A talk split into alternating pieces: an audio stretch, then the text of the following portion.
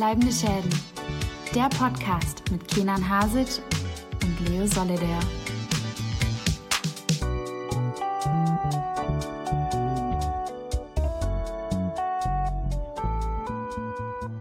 Herzlich willkommen zu einer neuen Folge Bleibende Schäden, Folge 95. Mein Name ist Leo Solida und mir lokal zugeschaltet auf der Düsseldorfer Couch ist der Mann, der mehr heiße Luft bändigt als Aang, der letzte, äh, der letzte Avatar, Kenan Hasic. Leo, ich habe eine Frage an dich. Bist Tell du. Sauerstoff oder heiße Luft für mich? Ich glaube, ich bin, ich bin Stickstoff. Ich bin Stickstoff. Immerhin, ein prozentualer Anteil in meinem Leben Ja. besteht aus dir. Oder bin ich Helium? Ich bin einfach sehr gering. Ich mochte Helium nie als Konsuminstrument. Ja, es ist einfach, also Helium ist ein bisschen cringe geworden, ne? So, es Mhm. war es immer schon, aber es ist irgendwie, ja, Habe ich ja mal die Geschichte erzählt von den zwei Dudes, die im Kinosaal mit mir saßen. Also ich kannte die nicht. Ich habe mir mit äh, Luca damals eine Sneak Preview angeguckt und drei Reihen unter mir saß ein Typ und sein Kollege und die haben sich so Kapuzen drüber gezogen und haben sich Lach Lachgas gegeben und, und haben dann einfach, einfach die ganze Zeit, du hast halt ganz laut die, die Pumpe gehört die ganze Zeit. Genau. Und alle haben es mitbekommen und die tun da so, als ob sie das wirklich komplett in Geheim tun, obwohl es alle mitbekommen haben. Und irgendeiner ruft von da hinten in der letzten Reihe, mach die Scheiße mal endlich aus. was habt ihr geschaut? Ich hoffe, ich hoffe was, was man irgendwie halbwegs moralisch vertreten kann. Nicht sowas wie so, keine Ahnung, so Schindlers Liste im, im Greatest Es Cinema war- oder sowas. Es war, es war eine Sneak Preview, also Okay, du weißt, ja. dass zu Mhm. 90% meist Shit kommt und ich glaube, der Film war The Lesson. Okay, sagt mir nichts. Ist, war das letztes Jahr? Ja, ja, ja. Ah, es war dieser französische Film, oder? Äh, The Lesson? Nee, der ist äh, britisch Okay. mit, mit, Hugh, mit Richard E. Grant, nicht Hugh Grant. Richard E. Grant. Ist, Ja. ist es der von Saltburn? Na, doch, doch, doch. Der- ja, der- der das ist der Vater. Vater. Das ist der Der Vater. Vater. Ja. Genau. Guter Schauspieler. Richard E. Absolut. Grant, sehr guter Schauspieler. Absolut. Mochte ich ja vorhin in, im letzten Star Wars-Film. Ja. Nein, aber sonst, sonst äh, eine, kleine, eine kleine Schauspiellegende für die Leute, die ihn nicht kennen. Sehr viel gemacht halt generell, wie ja, viele, viele Eizers, die man so hat. Der hat, keine auch bestimmt so 80 bis 100 Filme gemacht. Der hat den sehr guten Film With Nail and All gemacht. Den, Ja. Hast du gesehen? Noch nicht, aber ist ja im Criterion. Äh, und ist auf Arte. Arte, Arte, ne? Äh, ja. Ich weiß nämlich nicht bei Criterion, ob es den Film mit Untertiteln und in welchen Aus Sprachausgaben den gibt. Also auf Arte, kleiner Tipp von mir, With Nail and Mhm. Eye, schaut euch den an. Aber Kenan, mein kleiner heiße Luftbändiger, wie geht's dir denn?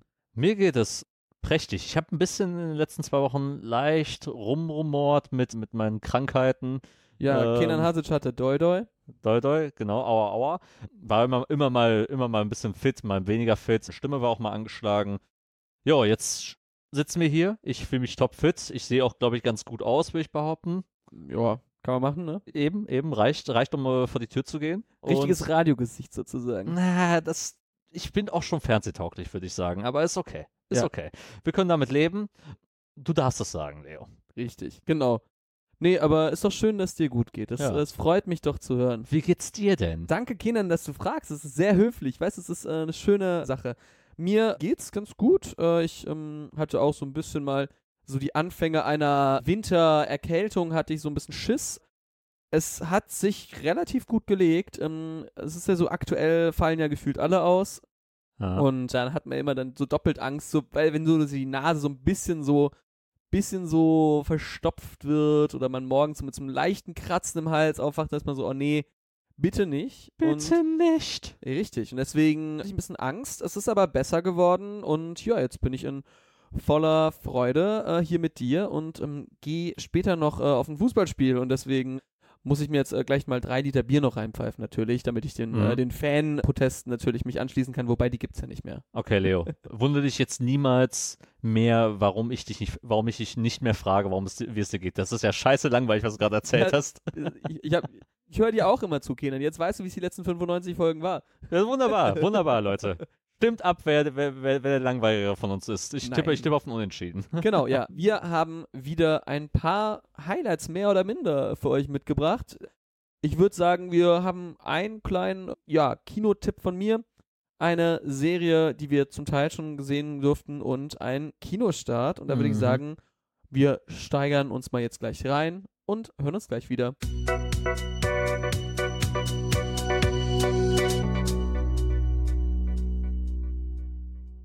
Und da sind wir wieder und wollen natürlich euch nicht vorenthalten, was aktuell ja in den Kinos wieder so los ist. Denn unser guter Leo möchte einen kleinen Film vorstellen, den, den ich selbst noch nicht gesehen habe. Ich wollte ihn eigentlich diese Woche gucken, aber der läuft halt zu sehr beschissenen Zeiten, muss man einfach sagen. Aber du hast den ja schon mal angeteased, dass du den gesehen Richtig, hast. Ähm, genau. Wir haben ja im Oktober das Cologne Film Festival besucht und dort hast du einen Film gesehen, den ich nicht gesehen habe, weil ich habe mich natürlich von meinen eigenen Biases leiten lassen und gesagt, ich habe jetzt vielleicht gar keinen Bock auf so einen deutschen Film gerade. Also wir reden jetzt hier gleich über einen deutschen Film, einen deutschen Genrefilm vor allen Dingen. Und zwar der Film heißt Schock. Richtig, Schock. Ich glaube, Pferd hat auch einen, einen Untertitel mal wieder bekommen, wie es in Deutschland so, äh, so wunderbar ist. Da bin ich mir gerade nicht sicher. Er heißt, ich glaube, er heißt wirklich nur. Doch, Schock, kein Weg zurück. Kein natürlich. Weg zurück. Genau Hat man wie, noch nie, ge genau man noch nie verwendet. wie Trunk Locked In, genauso gut. Ja. Ja, und wir waren ja gerade schon eben bei der äh, vorletzten Folge beim Thema ähm, Setrunner Kenan Hasic, ne? Also deutscher Genrefilm. Du hast ja auch bei einem solchen deutschen Genrefilm mitgewirkt. Ähm, Richtig. Der ja äh, ziemlich erfolgreich gerade auf Amazon läuft, ne? Also ähm, Nicht verkehrt auf jeden Fall. nicht verkehrt, ne? Also freue ich mich auch wirklich sehr drüber. Wir haben ja. Ja. relativ positiv auch berichtet darüber, ne? Schaut euch den immer noch gerne an. Und in die ähnliche Richtung geht es auch bei Schock, denn bei Schock führt jemand Regie, den man vielleicht ein bisschen mehr kennt als Marc Schießer. Nichts gegen Nichts den für ungut. Nichts für ungut gegen den lieben Marc. Liebe Grüße. Aber ja, es geht an den Regiestuhl und dort sitzt Dennis Moschito. Ja. Dennis Moschito kennt man aus ähm, verschiedenen Filmen und Serien. Also, ich denke, den meisten wird er vielleicht was, wird er bekannt sein aus so Filmen wie Rheingold oder Almanja, dieser Komödie damals so. Genau. Zweierküken, sonst äh, Schule hat er mitgespielt, Ja. dann aus dem Nichts so ein bisschen. Also er taucht immer mal wieder an, äh, immer wieder auf und wie gesagt, nicht so ein Name, den man direkt kennt, aber wenn man das Gesicht sieht, weiß man, ja klar, kenne ich. Ja, so klar, auf jeden Fall. Er hat es aber nicht alleine gemacht, ne? Genau. Er hat ihn nicht alleine gemacht, er ist aber auch der Hauptdarsteller und er hat Regie geführt mit Daniel Rakete Siegel und den kennt man weniger, wenn ich ehrlich bin. Also ich kenne ihn nicht. Hat er Äh, denn irgendwas Interessantes gemacht? Ah, er hat die Regie geführt, unter anderem bei Böhmermanns Perfekte Weihnachten, diesem Neo-Magazin Royal Special damals. Okay. Und dem Eierwurf von Halle. Das war dieses Böhmermann-Musical, was sie. Ja, ich erinnere mich daran. Genau. Das haben sie auf jeden Fall gemacht, aber ja, also jetzt noch nicht auch so ein riesiger Name, ne? Ist man ehrlich, trotzdem junges Team und wir sind bei Schock beim, ja, befinden wir uns in den düsteren Umgebungen von Köln und begleiten dort unsere Hauptfigur und die ist äh, ein ganz besonderer, ja, ein ganz besonderer Arzt, nämlich ein Arzt, der keine Approbation mehr hat Oh. und die Person ja versorgt ein bisschen ver versorgt ja zwielichtige Gestalten, sag ich mal, aus der mehr oder weniger legalen Untergrundszene, sage ich mal. Verkehrend. Richtig. Der liebe Bruno ist das unsere Hauptfigur und er wird ein bisschen reingezogen in so einen Bandenkriminalitätsvorfall. Mehr möchte ich auch gar Mhm. nicht sagen. Also das ja, Spielte noch irgendjemand anderes Bekanntes noch mit? ja, nämlich ein ziemlich bekannter Cast, nämlich äh, wir haben noch Fariadim, Okay. dann Anne Schwarz, die man auch ähm, zum Ja. Teil kennt und wen man auch noch kennt auf jeden Fall ist Anke Engelke. Danke, Elke, okay. Äh, ja, und ähm, wie gesagt, Co-Produktion des WDR auch mitgemacht, das kleine Fernsehspiel, glaube nee, das kleine Fernsehspiel ist das ZDF, aber WDR hat auch mitproduziert und das kommt dann doch ein bisschen überraschend bei einem Film, der Schock, kein Weg zurück heißt Hm. und nicht eine, eine, ein Drama ist, sondern, wenn man ehrlich ist, ein knallharter Thriller-Genre-Film. Ja. Also ähnlich wie vom Stil Trunk zum Beispiel. Bevor wir weiterziehen, würde ich eine finale Frage stellen, da es ja mit WDR ein kleines Fernsehspiel auch ein bisschen verglichen hast. Sieht er denn so auch aus wie eine Produktion davon? Jein. Also der hat schon technische Limitierungen so ein bisschen.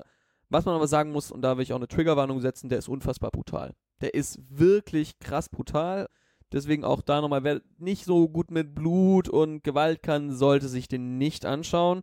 Ich finde, dass der technisch seine Limitierungen hat, dennoch eine willkommene Abwechslung einfach mal ist. Also ähnlich, wie ich es eben schon bei Trunk gesagt habe, Kritikpunkte sind ein bisschen ähnlich. Ja. Äh, man kommt an die, an die Grenzen seines Genres manchmal, wenn man sich im Genrefilm bewegt. Auch Schock macht nicht alles richtig. Und ich weiß jetzt auch nicht, ob ich den allen im Kino empfehlen würde. Aber spätestens, wenn der in die Streamingdienste kommt und da der eine WDR-Co-Produktion ist, kann ich mir auch vorstellen, dass der irgendwann mal dort zu sehen ist. Wenn ihr dann da Bock drauf habt, schaut ihn euch unbedingt an. Der ist cool. Und wer Geld dafür ausgeben will und sich vielleicht auch schon mal Trunk angesehen hat, meinte, ja, so die Richtung, die finde ich mega cool, sollte sich den auf jeden Fall anschauen. Alright, perfekt. Ja. Ich danke Genau. dir dafür, Leo. Das ist der kleine Kinotipp von mir. Und dann, ja, wollen wir im Filmbereich bleiben. Ja, natürlich. Bleiben wir im Kino auch, denn wir waren mal wieder zusammen im Kino. Passiert ja auch nicht alle Tage. Ich wollte gerade sagen, äh, nicht mehr so häufig wie noch vor fünf Jahren, würde ich jetzt behaupten. Und nicht mehr so häufig wie vor dreien, einfach weil wir einfach beide sehr busy sind. Ja, das muss man natürlich sagen. Das Älterwerden, die Adoleszenz fordert ihren Tribut. Das heißt, äh, Leo und Kenan sind nicht mehr die Kinobuddies auf häufiger Basis, sondern nur noch geringfügiger und manchmal auf Auftragsbasis. Genau, und Event Buddies, denn wir können ja mal so ver- verraten, äh, nächste Woche befinden wir uns in einem ganz besonderen Kino Yes. am Samstag zu einem ganz besonderen Film. Mehr gibt's dann auf unseren Social Media Kanälen. Ich wollte gerade sagen, das werte zehn verpasste Kinofilme direkt wieder auf. Richtig. Ähm, Aber, ja. und der Film, über den wir heute noch reden wollen, ist ein kleiner nischiger Film, nichts Besonderes, um es mal so zu formulieren. Wir reden über Lisa Frankenstein. Oder, ja, oder wie ich ihn nenne, Frankenbuddy. Frankenbuddy. Oder how, oder how, how I Make My Boyfriend. Ja, also Lisa Frankenstein mit unter anderem Catherine Newton, die kennt man aus, Das ist Freaky zum Beispiel. aus Freaky oder aus Supernatural. Ja.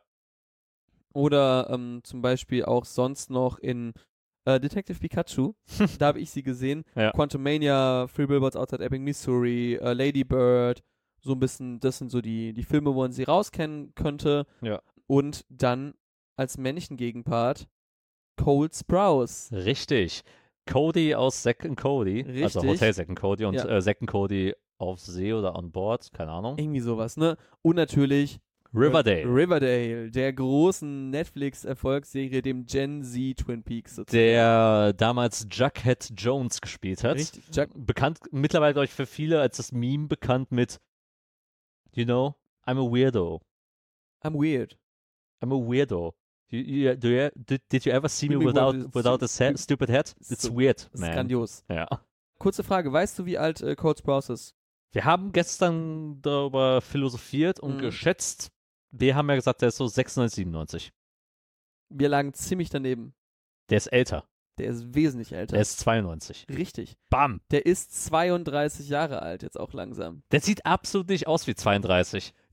Genau, ja. Da ist er, äh, Cole Sprouse. Hast du eigentlich damals seine, seine Instagram-Seite damals mitbekommen? Das war so 2018, 2019 Stil. Nee, glaub nicht. Der hat damals einfach, Leute haben ihm Bilder geschickt und der hat einfach diese Bilder repostet auf seinem Profil und hat die Leute einfach beleidigt darunter und geroastet. Okay. und da ne- waren teilweise echt ein paar, paar heftige Sachen dabei. Mhm. Aber wussten die, was sie erwartet? Ja, klar. Okay, dann Also, also, aber, aber da waren schon ein paar harte Sachen dabei. Also, also wenn, Leu wenn Leute, wenn Leute, also vom Fettshaming, von, äh, Okay. war alles, alles mit dabei damals. Also man würde auch sagen, es ist heute nicht so gut gealtert. Nee, auf keinen Fall. Ob's, ich glaube auch nicht mehr, dass, die, dass das existiert, die Seite, aber das gab's mal. War mal, war mal eine Zeit lang ein kleiner Trend. Okay. Ja, wusste ich nicht. Jetzt spielt er halt eben bei Lisa Frankenstein mit Mhm. und Regie führt Zelda Williams, die man nicht so aus vielen Filmen kennt, wo sie Regie geführt hat, nämlich Mhm. ihr dritter Film erst. Davor ein Kurzfilm, nee, zwei Kurzfilme, also der Er- Spielfilmdebüt. Ja. Aber sie ist ein, auch ein sogenanntes Nepo-Baby, denn könntest du dir vorstellen, wer ihr Vater ist? Ah, es gibt so viele Williams. John Williams. Nein, einer, der uns am Herzen liegt. Robin Williams. Robin Williams, der großartige, leider schon verstorbene Comedian und Schauspieler aus äh, Club der Toten Dichter, Es- es ergibt- Mr. Es ergibt Sinn, dass, dass er seine Tochter selber nennen würde. Ja. genau, ähm, wie gesagt, ja, seine Tochter ist das und genau, sie hat in der Legend of Korra Serie damals war sie Synchronsprecherin. Äh, Ah, okay. Genau, also man, es schließt sich der Kreis, vielleicht sowas, was wir später heute noch besprechen werden. Aber im Kreativdepartment gibt es einen Namen, der ein bisschen bekannter ist. Ja, nämlich Diablo Cody. El Diablo. Wer ist Diablo Cody? Würden sich jetzt manche fragen. Ja, natürlich. Vielleicht auch zu Recht, weil, wie gesagt, nur im Kreativdepartment, sie hat nämlich den, den Film geschrieben, sie hat das Drehbuch geschrieben und man kennt sie jetzt nicht so krass vor der Kamera, aber eben hinter der Kamera, denn sie hat für einen anderen Film damals auch das Drehbuch geschrieben, der vielleicht einigen ein Begriff sein könnte. Richtig, richtig. Ähm, für Juno nämlich. Richtig, dem Film mit Elliot Page. Und ja, damals ja so ein klassischer Indie-Klassiker der 2000er Jahre. Oder ich ist gerade 2010er? sagen, von, nee, 2000er. Also damals, damals noch mit, 2007. ja, mit noch einem jungen, frisch angekommenen Michael Sarah noch in der, mit dabei. Du hast einen J.K. Simmons, glaube glaub ich, noch in der Nebenrolle noch mit dabei gehabt. Also Richtig. Ist, ist Jason Bateman. Jason Bateman ist, Jennifer Garner. ist ein popkultureller Hi- Hit geworden, wurde auch natürlich dann durch diverse andere Spoof-Filme auch, also Parodien, verarscht quasi. Da, das Bild von, von Elliot Page damals zusammen mit Michael Sarah mit der Gitarre ist natürlich ein sehr ikonisches Bild auch geworden. Das Poster erkennt, glaube ich, jede Mhm. Person, wenn sie es sehen. Also man ist nicht drum rumgekommen, um zumindest mal das Plakat gesehen zu haben vom Genau. Film. Und auch den Soundtrack, der sehr, sehr indie-lastig damals Ja, war. ja. Weißt du, wer da Regie geführt hat? Ah, sag's mir. Jason Reitman, der, Jason Reitman, ja. der jetzt sozusagen die Ghostbusters-Filme macht. Genau. Ähm, genau, oder den ersten Ghostbusters-Film gemacht hat, muss man sagen. Ja. Ja, genau. Und das führt jetzt sozusagen, der, Klei- der Kreis schließt sich. Diablo Cody hat damals den Film geschrieben, damals sehr viel, ja, kritischen oder KritikerInnen Erfolg gehabt, auch so, ne? genau. Und dann Filme weitergemacht, wie zum Beispiel, man auch noch kennt, äh, Tully, der ja auch vor Ja. fünf Jahren ungefähr da war, und Jennifer's Body mit Megan Fox. Jennifer's Body natürlich aktuell ein sehr wichtiger Film geworden über die letzten Jahre, gerade in der Film-Community, gerade in der, in der weiblichen Sphäre, ist der zu einem sehr feministischen Film herangewachsen oder für viele halt mittlerweile ein Kla Kultklassiker geworden, weil der damals äh, von der Kritik komplett gebasht wurde. Auch, muss man sagen, von der sehr männlich, männlichen Kritik, weil der sehr missverstanden war, heutzutage durch eine andere Lesart einfach sich verändert hat. Auch gerade, weil es zwei große Interviews dann gab mit Diablo Cody und auch damals mit der Hauptdarstellerin Megan Fox. Damals halt Megan Fox zusammen mit Amanda Seyfried die Hauptrollen gewesen. Ging nämlich um eine Frau, die oder eine Hi- Highschool-Schülerin, die super beliebt war und quasi aber sich halt halt Jungs gefressen hat, um es mal so zu sagen. Ja, genau. Genau, und dann und dann, dann gleichzeitig so eine ja, lesbische Beziehung zwischen äh, ihr und Amanda Seyfried sich so ange, angebahnt war, angedeutet wurde und das komplett damals missverstanden wurde.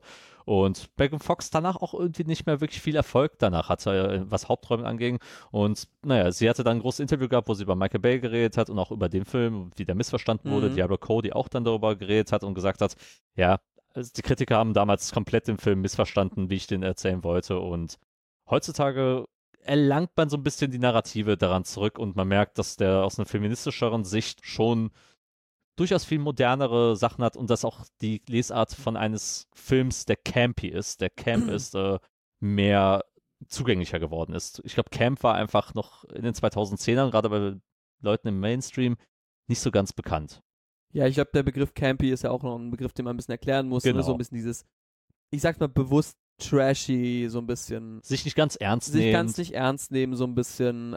Also Camp, zu Camp, Camp könnte man eine ganze Podcast-Folge machen, aber so ein bisschen, so dieser sich nicht ganz ernst nehmende, ein bisschen leicht trashige Vibe, würde ich mal so ein bisschen sagen. Genau, und vom, vom, vom, vom einem Camp zum nächsten Camp passt natürlich auch Lisa Frankenstein von dem Stil genau in diese Richtung. Genau, denn worum geht's denn in dieser Frankenstein? Wir haben unsere Protagonistin Lisa Swallows, gesp gespielt von Catherine Newton.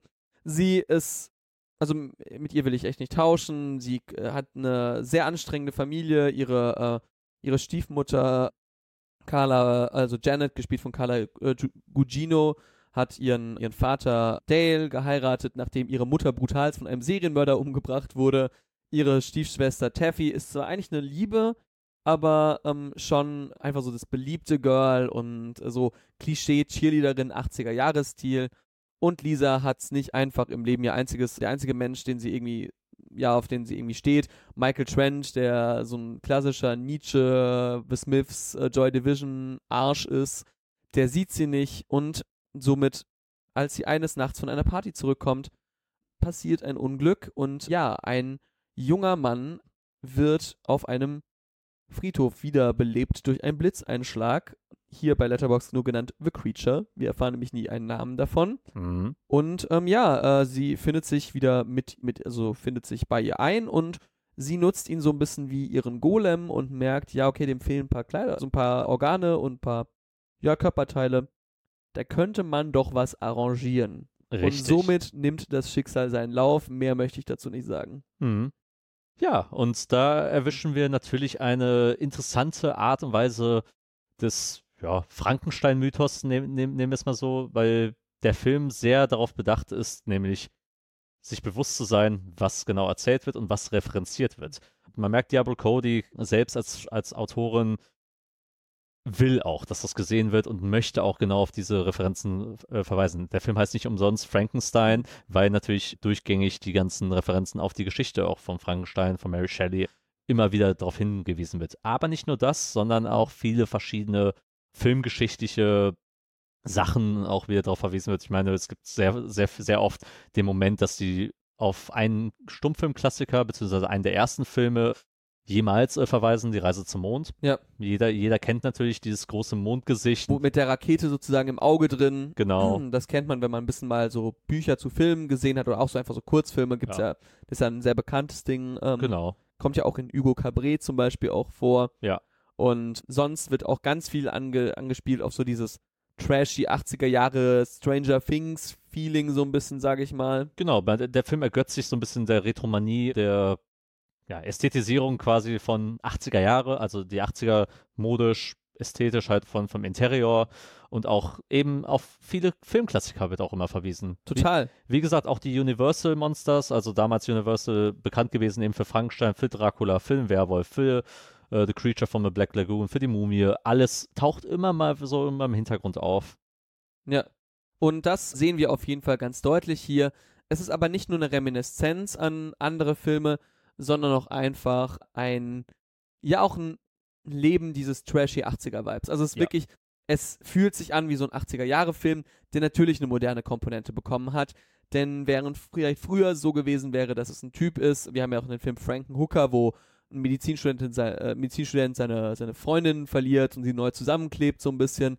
Das wäre wahrscheinlich eher aus einer männlichen Perspektive gestanden äh, gewesen und hier aus so einer feministischen Perspektive rausge rausgebracht. Also man merkt, es ist kein 80er Jahre Film, aber es ist auf jeden Fall ein ziemlich klassischer, äh, ja, so Turn auf diese 80er Jahre Filme. Genau, eine ne, ne Homa ne Hommage. Eine Hommage, ja. Und ja. das ist eine zum Teil echt gute, ja. finde ich auch. Also der, der Film macht es über weite Strecken, zumindest sehr unterhaltsam. Wir hatten wirklich großen Spaß im Kino, ja. in dem wir komplett alleine waren. Ja, wir saßen zu zweit in dem Kinosaal und haben uns irgendwann am Ende des Films gefühlt ein bisschen erschreckt, weil auf einmal oben doch jemand saß und wir dachten, hat er uns jetzt die ganze Zeit belauscht? Dabei war es nur das Reinigungspersonal des Kinosaals, was einfach schon dachte, okay, ja, ich mach mal gleich sauber, aber es war ich muss, ja, ich muss ja eh nicht viel sauber machen, weil die Typen haben ja nichts zu essen mitgenommen. Genau. Aber ja, es war, wir hatten großen Spaß im Kino und ich finde, das ist auch wirklich der, der Pluspunkt an dieser Frankenstein gewesen. Der hat sicher auch seine Limitierung, auch da sind wir wieder ein bisschen beim Begriff Genrefilm, ne? Mhm. Aber innerhalb dieses Konzepts funktionierte irgendwie überraschend gut. Ich dachte, dass er viel schlechter und viel trashiger ist. Ja.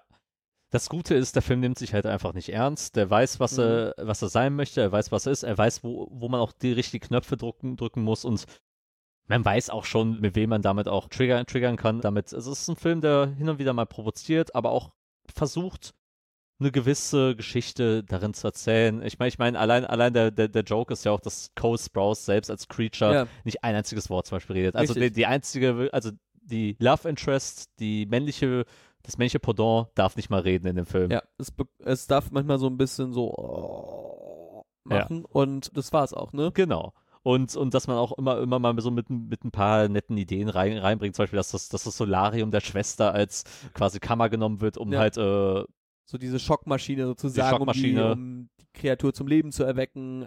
Das ist irgendwie alles super süß gemacht und spielt natürlich toll in diese Ästhetik der 80er Jahre rein. Ganz genau. Und äh, man merkt, dass man halt einfach riesen Fan von dieser Zeit war, wo man halt auch genau diese Universal Monster dann in so moderne Settings auch reingebracht hat. Ich meine, es gibt halt sowas wie Teen Wolf von Michael J. Fox von damals, wo ja. er ein Werwolf ist, aber in der Highschool halt Basketball spielt. Oder Bigfoot und die Sanderson-Familie oder wie es damals hieß, wo Bigfoot auf einmal auch Basketball spielt. Die Monster spielen sehr häufig Basketball. Es oder, oder es gibt Monster Squad, wo halt so eine Goonie-ähnliche Versammlung von Freunden einfach gegen alle Monster kämpfen muss und Ja, es war auch wieder so eine Zeit, wo auch Comic, Comics so ein bisschen größer waren und man so ein bisschen sowas wieder aufgebaut hat, ne? Also Genau, genau. Dieser Frankenstein fühlt sich auch irgendwie an wie aus so einem Riverdale-Universum und irgendwie so, ein- so, ein- so, ein- so eine kleine Subplot-Folge, wo man sagt, ach, erinnerst du dich noch, was wäre, wenn wir beide so und so wären, wenn du Ja. ein Monster wärst und ich dich äh, so erschaffen hätte. Keine Ahnung. aber auf eine gute Art und Weise. Das möchte ich immer wieder betonen, weil ich weiß, viele werden den Film als sehr trashy empfinden und ich glaube gar keinen Spaß mit haben, Mhm. aber ich finde, der hat sein Herz am richtigen Fleck und ich finde, das Drehbuch macht sein, es tut seinen Teil. Wie gesagt, es, es weiß, dass es nicht perfekt ist, Ja. aber innerhalb seines Konstrukts sozusagen, seines Korsetts aus, ich bin ein Genrefilm und ich weiß, da gibt's Sachen, die, die kann ich nicht ändern, macht einen echt guten Job. Ja, ich, ich denke auch gerade, gerade für eine für eine Zuschauerschaft, die, sich, die halt gerne eben so ein bisschen dieses Young Adult Genre gerne rei sich rein, reinpfeifen lassen oder auch gerne einfach auch so ein bisschen auf Horror, Horror, Liebeskomödien auch stehen. So ein bisschen, so ein bisschen die, die auch Twilight halt auch gerne, gerne feiern. Ja. So, so in die Richtung geht das. Ich sag mal so, Leute, die sich zu ernst nehmen bei, bei Kinobesuchen, für die wird das nicht sein. Genau, und dennoch, wie gesagt, also wenn ihr wirklich sagt, es ist irgendwie spannend, geht rein, es ist eine vorsichtige Empfehlung, wir verstehen es, aber auch wenn Leute sagen, ich hatte gar keinen Spaß damit. Ja, man muss natürlich auch sagen, der Film läuft jetzt auch nicht in den vi- vielen Kinos. Wir haben den jetzt selbst halt auch nur in einem Kino gesehen und das war jetzt nicht ein Stammkino von uns. Genau, wir haben, in, also in Düsseldorf lief er nur in einem Kino, was ich schon krass finde.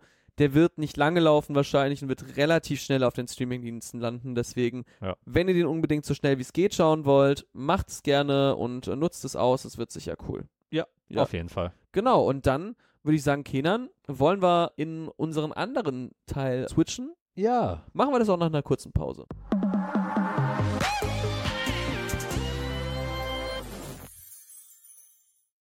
Und da sind wir wieder mit der Serie, die wahrscheinlich die meisten Hype-Sachen dieses äh, Wochenende abholen wird. Es ist rausgekommen auf Netflix und die Rede ist natürlich von Avatar, der Herr der Elemente. Aber nicht dem M. Night Shyamalan-Film, über den der Mantel des Schweigens gehüllt wird, sondern natürlich die Fantasy-Serie, die jetzt eben von Netflix produziert wird als Realserie. Ganz genau. Und zuerst natürlich jetzt, Kenan, meine Frage. Avatar, war es was für dich damals? Hast du es geschaut? Natürlich. Ich habe es wiederholt mal, zum wiederholten Male dieses Jahr, dieses Jahr auch schon Mhm. geguckt. Also ich habe jetzt zur Vorbereitung mir die Animationsserie auch an, Mhm. angeschaut. Ja. Und ja, war, war ein Riesenfan. Für mich einer der besten amerikanischen Ani Animationsserien, äh, Mhm, die, ja. die in den letzten 20 Jahren produziert wurden. Muss man ja auch sagen, es ist keine, kein japanischer Anime oder koreanischer Anime, es ist wirklich rein amerikanisch dann. Ganz genau. Und damals auf Nickelodeon, rauf und runter lief das ja immer. Und man hat, man konnte sich immer, immer wieder reinsetzen, weil es war eine schöne, schöne Mischung aus, du hast ein paar abgeschlossene Fol Folgen gehabt, die halt ihre eigenen kleinen Abenteuer hatten, aber auch gleichzeitig eine große Geschichte halt zu erzählen. Und ja, eine Serie, die, glaube ich, sehr viele Fans hat. Ich, gerade auch hier in Deutschland eine super beliebte Serie gewesen. Also alle, die in unserer Altersklasse sind, sind damit aufgewachsen. Und, genau, diese äh, ganze Mitte, Ende 20 Jahre, also sogar vielleicht auch jünger, aber auf jeden Fall diese Mitte, Ende 20 Also gerade Generation. die, die wirklich so in den 2000ern weitestgehend Fernsehen geguckt haben, ha- sind nicht daran vorbeigekommen und haben es geliebt. Und auch gerade durch Netflix natürlich auch wieder die Liebe dazu zurückentdeckt, weil die Serie halt dort auch immer verfügbar war. Und jetzt befinden wir uns natürlich jetzt in so einem Strudel von Produktionen, die Netflix jetzt versucht ins Leben zu rufen von Animationsserien in Realverfilmungen. Und es gab vor ein paar Jahren schon die Versuche mit Sachen wie Death Note, was krachend gescheitert ist. Die, letztes Jahr haben sie dann One Piece Mhm. ähm, rein, verfilmt. Cowboy Bebop. Cowboy Bebop auch gescheitert. Ja.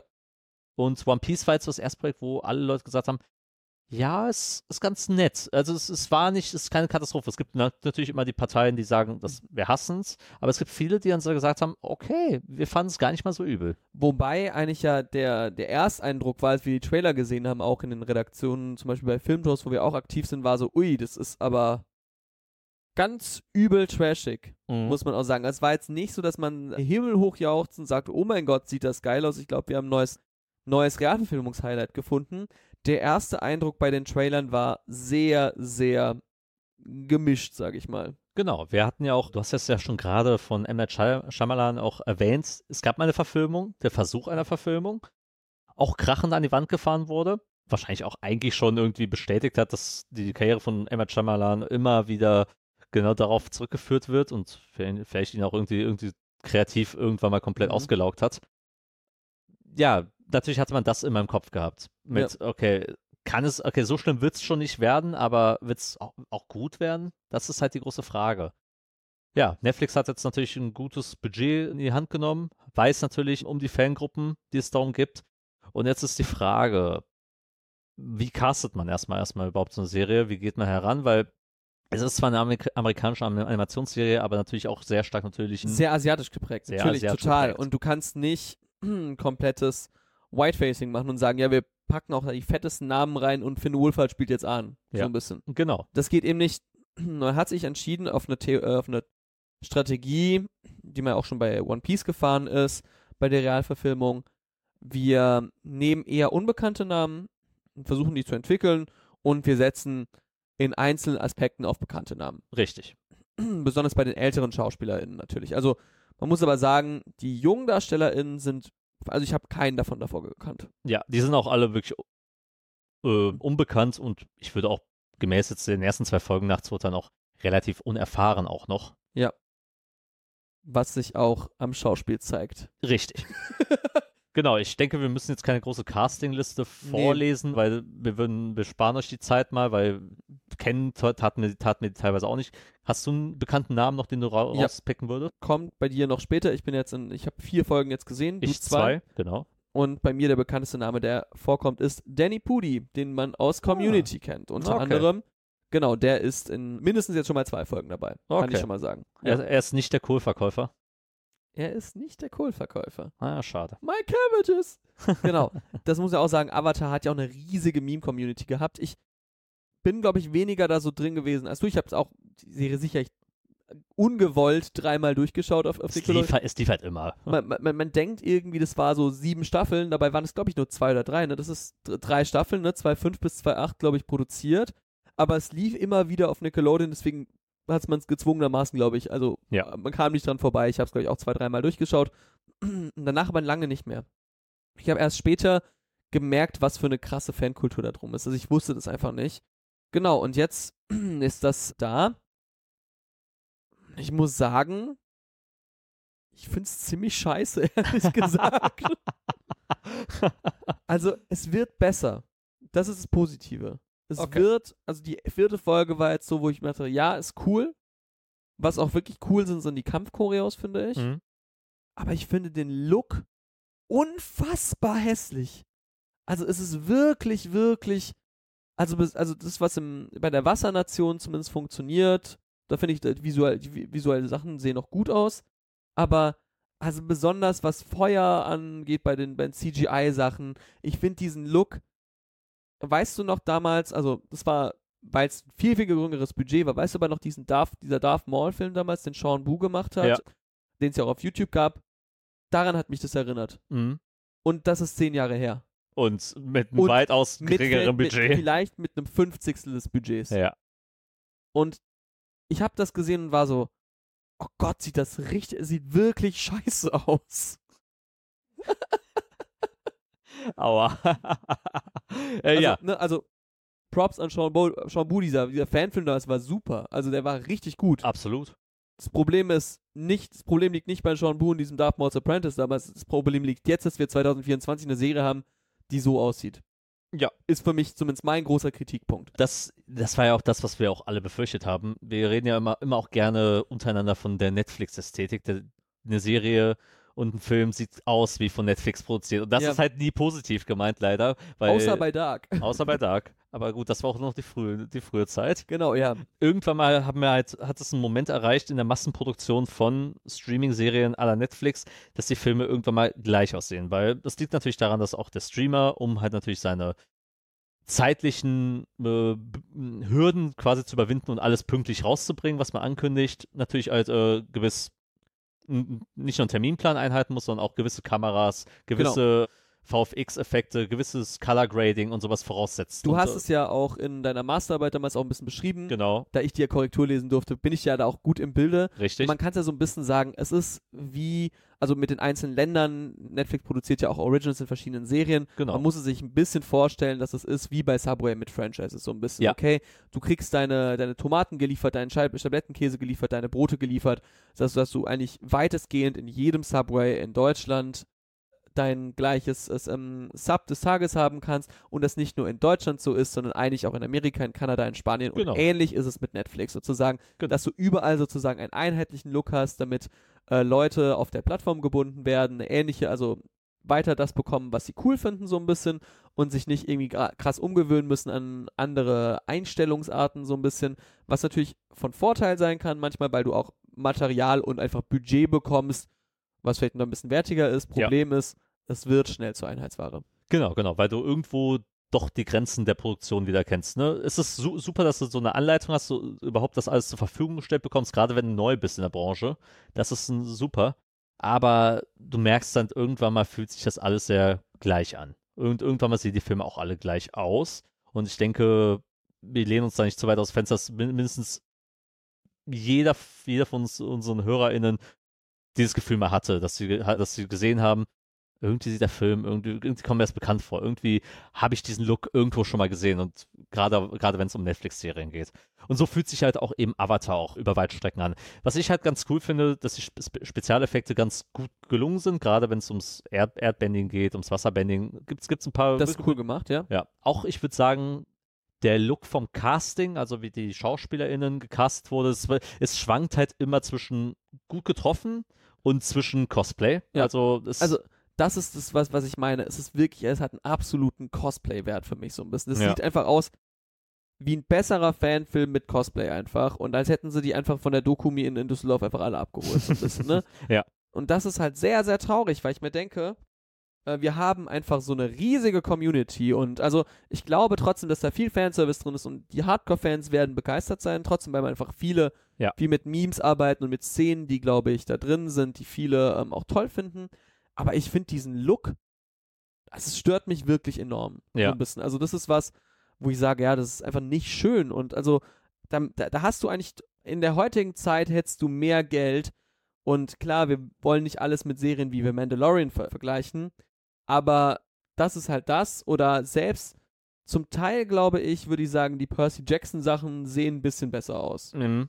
Und die waren auch nicht super, super teuer, ne? Ja, ich glaube, ich, ich glaube, was größte Problem ist, ist gerade, wenn, wenn, wenn jemand bist, der auch ein bisschen Wert auch darauf legt, dass eine Serie hochwertig aussieht, dann stört man sich einfach, dann erkennt man das. Gerade für Vielgucker, für Leute, die das auch ein bisschen analytisch auch angucken, die sich das natürlich auch ein bisschen, ne, also in der, in der, Leute in der Kritik auch unterwegs sind. Klar, das fällt dann halt weg. Ich würde sagen, viele wird das nicht stören, wenn sie halt darauf nicht so, nicht so das große Augen, Augenmerk legen. Die Frage ist natürlich jetzt, die ich mir stelle, abseits vom Look, wie komprimiert man eine Serie, die ja, deren Staffeln ja auf 20 Folgen ausgelegt sind, über 20 Folgen, in acht Episoden? Ja, die Frage ist, sind das die acht Folgen, die wir nur bekommen, oder sind es sozusagen, ist nur die erste Staffel? Genau, es, ist, es gibt ja Avatar, Originalserie, basiert auf Büchern eben. Genau, ja. Ne, das Buch des Wassers, der Erde, Des Feuers Ja. und der Luft. genau. Genau, und dann ist natürlich die Frage, wie viel bekommen wir da von den Büchern, wie viel bekommen wir da vom, vom Anime sozusagen und das wird sich auch zeigen. Natürlich muss man sagen, die Anime-Folgen waren 20 Minuten, glaube ich, oder waren die auch 40? 20. Genau, die waren 20. Wir haben jetzt meistens, der Pilot ist eine Stunde 5 und danach Ja. schwankt es zwischen, ich sag's mal, 45 und 55 Minuten so meistens. Wir haben mehr Zeit, also da ist jetzt nicht, dass man gesagt hat, wir wollten jetzt sozusagen drei Staffeln in 15, 20 Minuten Folgen packen, Ja, so ein bisschen. auf jeden also Fall. das nicht. Dennoch ist es sehr komprimiert, die Handlung wird sehr gestrafft, finde ich, und es wird angepasst an die heutige Sehgewohnheit, was ja per se nicht schlecht ist, was aber, glaube ich, viel trotzdem ein bisschen wegfallen könnte, was Leuten ein bisschen sauer aufstoßen könnte. Was halt funktioniert in 20 Minuten, dass du halt eben eine abgeschlossene Episode eben drin hast, wo Stories erzählt werden, die halt einen Handlungsstrang haben. Ein Charakter wird, wird halt weiterentwickelt in der Episode. Und das hat halt in 20 Minuten gut funktioniert, weil man halt auch da bewusst halt auch immer gut schneiden konnte an, an Momenten, wo Werbung kommt und so weiter und so fort. Das funktioniert halt natürlich in so einer eine Stunde halt nicht mehr, weil du dann auf einmal drei Folgen in einer, ja, in eine in einer, in einer kom äh, komprimieren musst. Und das ist halt eben dann schwierig, alles dann direkt, direkt zu verstehen, alles zu greifen und auch die Übersicht zu behalten. Und ich, ga- ich kann mir vorstellen, Leute, die die Animationsserien eben nicht auch kennen, stören sich da auch und ver verpassen dann auch die viele Details, die dann daran zugrunde gehen. Weil ich finde halt der Turn zwischen der ersten und der zweiten Folge, wo sie von A nach B quasi kommen, Ja. ist halt nochmal ein ganz anderer. Total. Also es ist, es ist schwierig aufbereitet und ich, ich störe mich an ein paar Sachen. Ich finde es, glaube ich, einen tollen, ich finde es nicht so einen nervigen Fanservice la Spider-Man No Way Home. Ich finde es Mhm. einen tollen Fanservice. Trotzdem störe ich mich zum Beispiel auch an der Darstellung der Bösewichte, Ja. die für mich immer in Avatar sehr positiv waren, weil die toll getroffen waren. Die waren ambivalent irgendwie und hatten Humor und sowas. Und irgendwie fieberte man mit ihnen mit so ein Ja. bisschen. Und das finde ich bis jetzt, zumindest bis zur Hälfte der Serie, so semi gut gelaufen, wenn wir ehrlich sind. Ja, das, was Avatar auch ausgezeichnet hat, war halt eben, dass wir eben mit Prinz Zuko und Okeiro halt zwei pa Parts hatten von, von Charakteren, wo du weißt, wusstest, okay, die sind Bösewichte, aber irgendwie kriegen sie natürlich ihre eigenen Abenteuer, ihre eigenen Quests. Das ist halt eh so ein Problem. Du hast halt viel zu viel Fokus auf die Haupthandlung und hast eben eigentlich das Herzstück eigentlich der Serie nicht. Und das waren halt immer diese kleinen Nebenabenteuer, die Nebenhandlungsstränge, wie die Welt erkundet wird. Das, das war ja immer, immer eigentlich das, wo, wo wir immer am, am meisten Spaß hatten. Und weil, wenn du dann zwei, drei Folgen von diesen hattest und dann auf einmal eine Folge kommt, wo eben Plot eine Rolle spielt, fühlt sich das umso größer an. Ja. Wenn auf einmal jetzt mal Folgen wie Der Sturm oder The Great Divide auf einmal kommen, wo halt super viel dann passiert, wo super dramatisch auch viel passiert.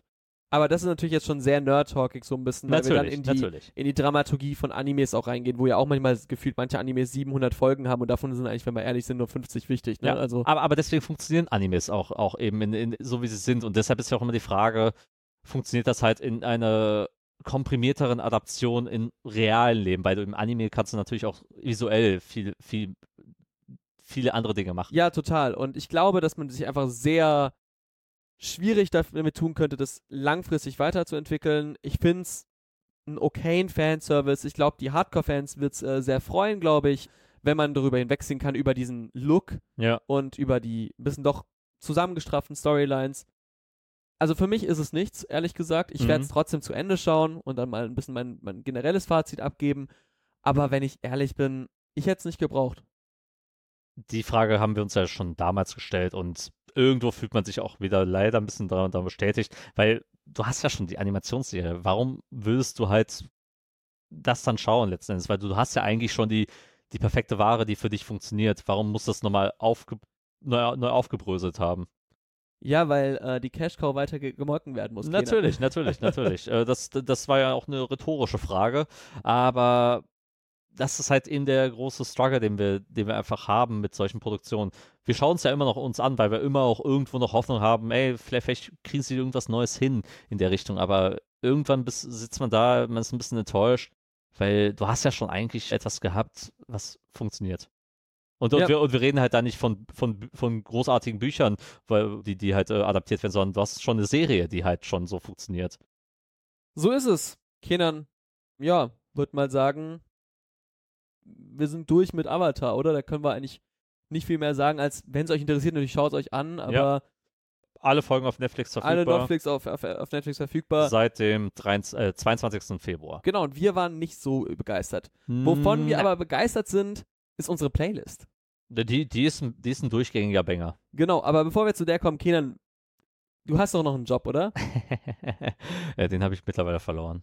Ja, dann äh, gewinn ihn mal zurück. Okay. Pitch, äh, machen wir mal einen Pitch. Wie, Okay. wie könnte man auf bleibende Schäden aufmerksam werden? okay. Wenn ihr bleibende Schäden regelmäßig hört und diesen Podcast weiter unterstützen wollt, wenn ihr wollt, dass dieser Podcast durch die Algorithmen gedonnert wird, dass auch andere Leute, die den noch nie gehört haben, daran ja, zergehen, bewertet uns gut auf, auf Plattformen wie Spotify, Mhm. Apple Podcasts, Google Podcasts, Amazon Music, Mhm. Deezer, Pocket Cast, Pod, Podimo, alles, alles, was, was, was, was am Start ist, alles, was dabei ist. Genau. Auf unseren sozialen Medien, wo bald auch ein bisschen Traffic äh, sein wird, gerade im Hinblick auf unsere, unseren Au- Ausflug in der nächsten Woche, auch im Hinblick auf ein paar kleine Überraschungen, die wir für euch schon vorbereitet haben im Vorlauf, werden wir da auf jeden Fall einiges äh, präsentieren. Auf Instagram unter anderem, unter bleibende Schäden mit AE, also bleibende Unterstrich Schäden mit AE. Mhm. Ja. Dann sind wir auch auf Threads unterwegs, wo wir auch immer mal unsere Folge teilen. Vielleicht werden wir auch mal ein paar, paar witzige Sprüche dort mal posten. Wir wissen es noch nicht so ganz. Dafür bist du zuständig dann? Achso, ich bin. Warum, warum muss ich jetzt die Witze erzählen? Keine Ahnung. Ich dachte, du wärst der witzigere von uns beiden. Das glaube ich nicht. Das ist, ich bin das Organisationstalent von uns beiden. Du bist der Witzige. naja, gut. Ja, nein. Ich, äh, bin, ich, bin, ich bin der Kreative, das stimmt. Richtig. Dab, dab, dab, genau. Auf Threads sind wir natürlich auch unterwegs. Dementsprechend aber auch auf TikTok zu finden, wo wir hin und wieder mal was posten werden in, in, in weiter Zukunft. genau, und wir haben auch noch eine, eine kleine Ma Mailadresse mit schadenkassen.gmail.com, wo ihr uns alles natürlich schreiben könnt. Morddrohungen, Liebesbriefe, Vorschläge, was wir in Fol- Folgen besprechen sollten, was nicht. Das Problem ist ja immer, immer bei uns. Weißt du, weißt du, ich, ich spreche jetzt mal, spreche es mal aus. Wenn eine Person Lust hätte, so Social Media für uns zu machen, ohne un- unbezahlt, kann sie sich gerne melden per E-Mail unter schadenkasten.gmail.com, weil wir haben super viele Ideen. Wir aber wir nur, haben- wir sind einfach nur sau faul. Wir sind faul und wir haben keine Zeit. Wir sind aber hauptsächlich faul. Jetzt, jetzt, jetzt, jetzt hör auf, uns, uns beide schlecht zu reden. Wir haben einfach keine Zeit. Du schreibst eine Masterarbeit und ich arbeite. Sind wir doch mal ehrlich. Ja, wir sind aber beide schon faul, muss man sagen. Wir haben Also, auch, wir haben auch ein Privatleben. wir sind beide auch schon sehr faul und wir machen sehr ungern Social Media. Ja, das auch. Genau. Ja, also deswegen, ihr könnt uns aber auch so einfach gerne schreiben. Plus, plus wir machen auch noch Jobs, die mit Social Media zu tun haben. Richtig, wir arbeiten beide im, im, in, der Medien, in der Medienbranche, deswegen, ja. Und genau. steht es zum Hals raus, Leute. Hilft uns. Kenan, hör bitte Helft auf. uns. Jetzt, jetzt komm, komm mal runter. Wir kommen nämlich jetzt mal in die bleibende Das ist nur ein Trackschäden-Playlist kleiner Scherz. auf Alter. Spotify. Ja. Ganz zen gehen wir rein, die gibt's dort. Könnt ihr auf jeden Fall abonnieren. 24 Leuten haben das schon gemacht. Da gibt Cool. alle zwei Wochen die coolen Updates. Und Kenan, hast du ein paar Songs, die du gehört hast? So, ich, hab, ich hätte mich so ein paar. Ja, ein, ich, ein, ähm, eine, ein oder zwei. Die große Frage. Ja, komm. Ja. Haben wir einen Banger der Woche? Äh, ein Certified Banger. Wir, wir, wir könnten einen Certified Banger ähm, machen. ja, Ich meine, ich mein, der, der, der wäre wieder sehr offensichtlich, wenn man, wenn man uns äh, häufiger hört und auch die Playlist äh, so ein bisschen ja. verfolgt. Wollen wir es machen? Wir können auch einen weniger offensichtlichen Cert- Certified Banger machen. Auch wenn ich. Den kannten wir ja schon. Deswegen würde ich den nicht als Certified Banger nach. Ich, Aber wir würden in die Playlist wahrscheinlich Natürlich, der kommt safe drauf. Okay. Nämlich, das ist schon mal, den, den Spoilern war schon mal, dass es Die Liebe ist tot von Paula Hartmann, ne? De Delete. Delete. Delete. Delete yourself. Genau, der äh, kommt auch schon mal drauf, ne? Ja. Und ich hätte sonst einen. Ich kann mir vorstellen, welchen. Ich bin gespannt. Sag mal, was hättest du denn als Pick? Dua Lipa. Nee, Schade. ich hätte gesagt, wir bleiben, wir sind mal ein bisschen politisch und äh, machen auch einen Song, den wir auch schon kannten, aber in anderer Form, nämlich Liebesbrief von der F Hm, okay. von Mackes. Okay. Wärst du dabei als Certified Banger? Ja, klar. Ich mag den Song. Ist ein guter Song. Also wie gesagt, wer Mackes nicht kennt, deutscher Rapper, Teil der Orsons, macht gerade sehr viel Gitarrenmusik. Der hat nämlich sein Gitarren-Mixtape und das sollte rauskommen. Er hat es verschoben nochmal und er hatte den Song Liebesbrief von der F, ja, Liebesbrief von der Front sozusagen. Und der kam dann als Single raus, denn ja, solange in Deutschland Faschos sich auf Konferenzen zusammentreffen und Leute remigrieren wollen, sollte man da klare Kante zeigen. Ja. Und deswegen, wir sind ja nicht unpolitisch, aber sind nicht immer, zeigen es nicht immer ganz transparent. Aber wer uns kennt, weiß, wie wir dazu stehen. Und ich sag's mal so, wir nutzen unsere kleine Reichweite, um diesen Song ein bisschen größer zu machen. Deswegen support your local Antifa und hört Meckes mit Liebesbrief von der F. Richtig. Richtig. Dann hast du noch was anderes, Kenan. Ja, den Dua Lipa Song. Training Session. Ach, das war, das war kein, Das war kein Joke. das war kein Ich Joke. finde ich find den super, den Song. ja, ich habe vergessen, wie er klingt. Also irgendwie, irgendwie, ja, ja, ich kann es schon verstehen. Also ich bin einfach nicht so im Dua Lipa Game drin. Das ist Ich, so auch, ich auch nicht, aber ich fand so zwei, drei Songs immer mal ganz, ganz ihr. Jugostan. Hm? Jugostan. ja, ja, ein bisschen, ein bisschen schon. Ein bisschen, bisschen support, support your local Jugos. ja, Ja, deshalb gehe ich in Sarajevo im Essen. richtig, genau. Und wie war das, wenn, wenn, wenn Edin Dzeko trifft, sind wir alle Bosnier? Ja. genau. ja, genau. Nein, aber ja, dann äh, packen wir den doch drauf. Ich habe ganz viele Songs. Ich kann mich gar nicht, kann mich retten vor, vor genug Songs. Ich würde aber einen drauf machen, der mir sehr am Herzen liegt. Ich war ja am Sonntag auf einem Konzert der Band Tränen, wo ich auch diesen wunderbaren Pulli gekauft habe. Natürlich, der Der- steht dir gut. Und die tolle Frontfrau der Tränen, nämlich Gwen Dolan hat den Song Ertrinken gemacht und den finde ich sehr, sehr gut und der sollte auf jeden Fall auf die Playlist kommen. Mhm. Und deswegen kommt Ertrinken von Gwen Dolan auf die Playlist. Was hast du noch? Ich hätte noch, ich, ich kann dir ganz viele packen, äh, drauf packen. Hättest du Bock auf ein paar, wie viel, was, was würdest du sagen, was ist Limit? Mach mal vier. Okay, vier. Hast du noch was? Ein, zwei. Okay. Aber mach du mal erstmal so, vielleicht nimmst du mir schon die vorweg. Äh, genau, ich hätte die neue Shark Tank Single, Mud, von letzter Woche. Ja, Würde ich draufpacken einfach mal. die habe ich auch. Ich würde die neue Wallows draufpacken. Mhm. Die fand ich nämlich unfassbar gut. Die Die hat mich auch sehr weggeschallert. da wusste ich auch schon, dass du die mit reinnimmst. Ja. Und dann habe ich eine von heute. Und dann würde ich noch über äh, schauen, was du nimmst. Sag mal, Okay. was du noch hast. Hm, was könnte ich noch nehmen? Was könnte ich noch nehmen? Hm, Ah, Cigarettes and Wine von Delwater Gap und Holly Humberstone habe ich noch. Oh, sehr schöner Song. Cigarettes and Wine. Jo. Ist auf der Playlist. Hast du noch was? Sollen wir das rappen? Ich hätte noch Don't Forget Me von Maggie Rogers. Packen wir drauf. Und dann haben wir unsere Playlist. Ich pack noch einen weiteren Song drauf, nämlich der im Umfeld eines guten Menschen entstanden ist, nämlich des lieben Ruben, der unsere Intros macht. Mhm. Kein Forward-Song, aber er hat Verbindungen zur Band The Funky Grannies und der Song heute Morgen fand ich richtig gut, ist mein Highlight gewesen des, diesjährig, äh, des diestägigen Release Fridays, den ich ein bisschen schwach fand, bin ich ehrlich. Same, same. Deshalb hatte ich auch ein bisschen Struggle gehabt, da was auch Vernünftiges zu finden. Ja. Deshalb sind die meisten Songs auch von letzter Woche, die wir auch heute, heute, heute drauf tun. Und Funky Grannies habe ich noch nicht gehört. Ja, dann machen wir das und dann würde ich sagen, Kenan, es war mir eine Freude Ja. Ging mir eh ebenso. und dann schalt auch das nächste Mal ein und das war's von uns und das war eine neue Folge von Bleib Bleib stehen. stehen.